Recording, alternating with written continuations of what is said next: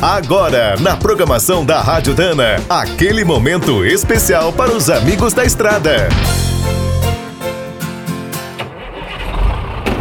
Está começando mais um minuto do caminhão.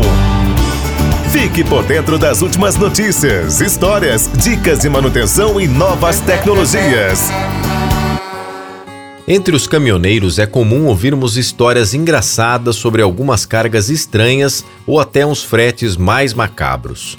Quando é preciso mudar um cemitério para outro lugar, por exemplo, os caminhões costumam ser chamados para transportar as ossadas. Foi o que aconteceu durante o processo de transferência da capital de Myanmar, um distante país da Ásia entre a Índia e a China. Na verdade, a remoção dos mais de mil jazigos para o novo local, realizada em 2010, foi fácil e até tranquila. O pior veio depois. Segundo descobriu o repórter Will Buckingham, da BBC inglesa, esse foi o primeiro caso conhecido do transporte de centenas de fantasmas. Conforme as crenças locais, em casos assim, é preciso chamar um líder espiritual para resgatar todas as almas do cemitério antigo.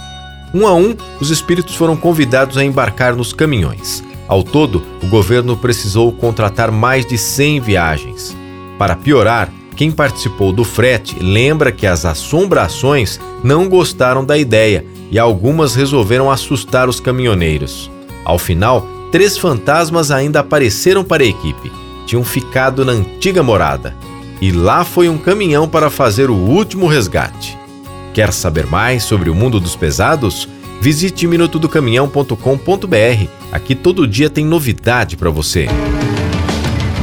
O Minuto do Caminhão é um oferecimento de Spicer e Álvaros, a dupla imbatível em componentes de transmissão, suspensão e direção.